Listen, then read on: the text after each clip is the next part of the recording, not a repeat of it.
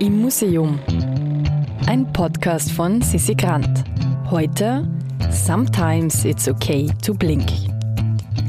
Heute stehen wir in der Albertina vor einem unglaublich farbintensiven, abstrakten Gemälde, das von einer spannenden zeitgenössischen Künstlerin geschaffen wurde. Sometimes it's okay to blink. Manchmal ist es okay zu blinzeln. Wir sind alle Farben, die ständig fluktuieren. Mit dieser Aussage würde ich gerne meine Erzählung über die 1993 in London geborene Künstlerin und aufstrebende junge Stimme der Malerei Jade Feduyutaimi beginnen. Mein Name ist Stefanie Mattei, ich bin Kunstvermittlerin der Albertina und der Albertina Modern und darf Sie herzlich in unserer Ausstellung Andy Warhol bis Cecily Brown begrüßen. Sometimes It's Okay to Blink ist das Werk, vor dem wir uns befinden und man merkt schon bereits auf den ersten Blick, dass Farben in ihrem Werk eine sehr hohe Stellung einnehmen. Denn Farben dienen nicht nur dafür, Akzentuierungen zu setzen oder gar künstlerische Eindrücke zu vermitteln, sondern bei Fedi Yutaimi fungieren Farben, ähm, um Stimmungen und Gefühle darzulegen. Auf den ersten Blick scheinen wir uns vor einem Gemälde zu befinden, das sich durch seine Spontanität, wie wir sie oft bei abstrakten Gemälden feststellen können, charakterisiert. Jedoch ist das nicht die Herangehensweise, die sich der jungen Künstlerin bedient. Bevor sie sich an ihre riesigen Leinwände wagt, setzt sie sich zuerst mit ihrer Umgebung und ihren Gegebenheiten auseinander und versucht bereits im Kopf eine Komposition zu planen, die sie dann ins Praktische auf die Leinwand übersetzt. Oft versucht sie den kreativen Prozess mit Hilfe von Vorzeichnungen festzusetzen. Ihre malerischen Konstruktionen können weder ganz der Abstraktion noch der Figuration zugeordnet werden und scheinen zwischen beiden Genres zu pendeln. Wenn man sich ihre Bilder anschaut, stellt man rasch fest, dass es sich um komplexe Konstrukte handeln muss, die sie wiederum mit einer leuchtenden, aber auch überraschenden Farbpalette zu handhaben versucht. Assoziationen zu ihren Werken erfüllen ein sehr großes Spektrum, da man Meereslandschaften, Glasfenster, mikroskopische, aber auch pflanzliche Motive erkennen vermag. Somit bewegt sie sich zwischen Figuration, Abstraktion, aber auch zwischen Objekt und Landschaft. Auch Schlüsselelemente aus der Kunstgeschichte des 20. Jahrhunderts zitiert und adaptiert sie auf ihre eigene Art und Weise. Elemente wie Transparenz, Schichtungen, Gitter, Netze und Vermischung diverser Zeichen, um zum Beispiel Prozesse und Materien zu beeinflussen, fügt sie ihrer eigenen individuellen Umsetzung bei. Das, was sie mit uns teilt, sind tatsächlich tiefe Einblicke in ihre persönliche innere Welt, wobei sie ihre eigenen komplexen Emotionen erforschen will.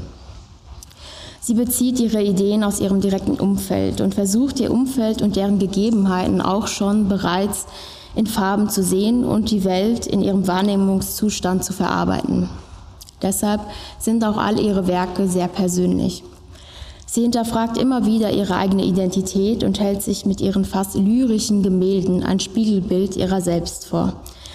Dabei bleiben diese Werke nicht nur Gemälde, sondern werden selbst zu ganzen Räumen und Umgebungen, in denen sie selbst existieren kann.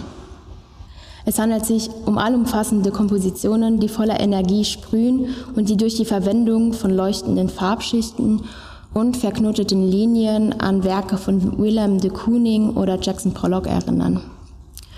Oft arbeitet Fedo Yutaimi bis spät in die Nacht hinein und bevorzugt dabei einen schnellen Farbauftrag. Das kann man auch ganz gut in diesem Werk sehen, sowie großformatige Leinwände. Selbstbeobachtung, aber auch die Reise des Verstehens bezüglich ihrer Umgebung begannen bereits in ihrem Kinderzimmer, wo sie bereits mit der Forschung und Kultivierung verschiedener persönlicher Interessen begann. Faszination für japanische Subkulturen, Videospiele, koreanische Dramen, Filmmusik, Zeichen und vor allem Anime. Diese Elemente sind auch heute noch sehr ähm, essentiell für ihre Malerei. Als sie dann 2016 an einem Austauschprogramm in Japan teilnahm, entwickelte sich dort ihre malerische Sprache. Für sie hat jedes Land seine eigene Melodie und demnach verbindet sie auch jedes Land mit anderen Farben. Die gesamte japanische Kultur mit all ihren Facetten von Sprache über Soundtracks und Landschaft findet in ihren Gemälden sehr großen Anklang und kann fast als Ursprung ihrer kreativen Intuition verstanden werden. Die Selbstbeobachtung spielt in dem Sinn eine außerordentliche Rolle, da sie sich auch immer wieder mit der Dauerhaftigkeit, aber auch Unsicherheit der eigenen Identität beschäftigt. Dabei kommen Fragen auf, wie zum Beispiel, welche Eindrücke prägen uns, wie wirkt sich die Umgebung auf uns aus, wie sehr prägen diese Faktoren unsere eigene Identität. Nicht nur positive Erfahrungen bekommen Gewicht, sondern vor allem die Situationen, in die sie sich selbst unsicher fühlt und ihr selbst in Frage stellt. Demzufolge erzählen ihre Gemälde uns ihre gelebten Erfahrungen und oftmals vor allem die, in denen sie das Gefühl des Andersseins erfährt. Innerste Emotionen wie Wünsche, Hoffnungen, aber auch Vorstellungsfantasien finden in ihrem Werk hohen Anklang. Deshalb bezeichnet sie ihre Arbeit auch als Tagebuch ihres Lebens. Die Malerei wird ihre Art der Sprache, mit der sie Gegebenheiten, die sie nicht in Worte fassen kann, durch die Leinwand kommuniziert.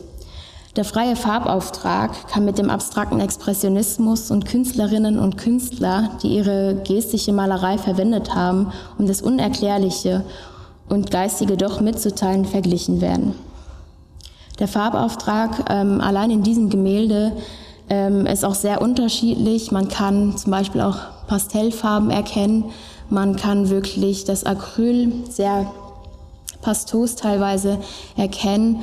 Und ähm, was oft halt auch diesen Rückgriff auf Pollock vielleicht wirft, ist, dass sie die Farbe manchmal so auf die Leinwand wirft und sie dann halt auf dem ganzen Gemälde verstreut werden. Und man kann halt wirklich diese Spuren sehr gut wiedererkennen. Und was sie halt auch sehr ausmacht, ist der Faktor, dass sie sich dort vielleicht ein bisschen auch an Gerhard Richter orientiert hat, dass sie, nachdem die Farbe getrocknet ist, auch wieder Schichten abkratzt, um auch die Schichten, die darunter befinden, zu offenbaren. Und es ist sehr wichtig, nochmal hervorzuheben, dass sie halt sehr jung eigentlich noch ist, dass sie erst 1993 geboren wurde und schon sehr ähm, erfolgreich ist und halt wirklich zu einer Gruppe aufstrebender Maler und Malerinnen der neuen Generation gehört und einer Gruppe junger ähm, schwarzer Künstler und Künstlerinnen zugeordnet werden kann, die tatsächlich auch schon heute, obwohl sie noch sehr jung sind, sehr hohe Preise auf dem Kunstmarkt ähm, erzielen und das vor allem auch gerne schon auf dem asiatischen Markt. Und das stellt natürlich ihre künstlerische Besonderheit vor allem natürlich in den Vordergrund, dass sie halt schon so jung, so universell ausgestellt wird. Eine Künstlerin, von der wir sicher noch mehr hören werden. Wer jetzt gerne Eindrücke von diesem Farbspektakel sehen würde, folgt ganz einfach dem Link in den Shownotes zu unserem Instagram-Kanal oder zur Website der Künstlerin.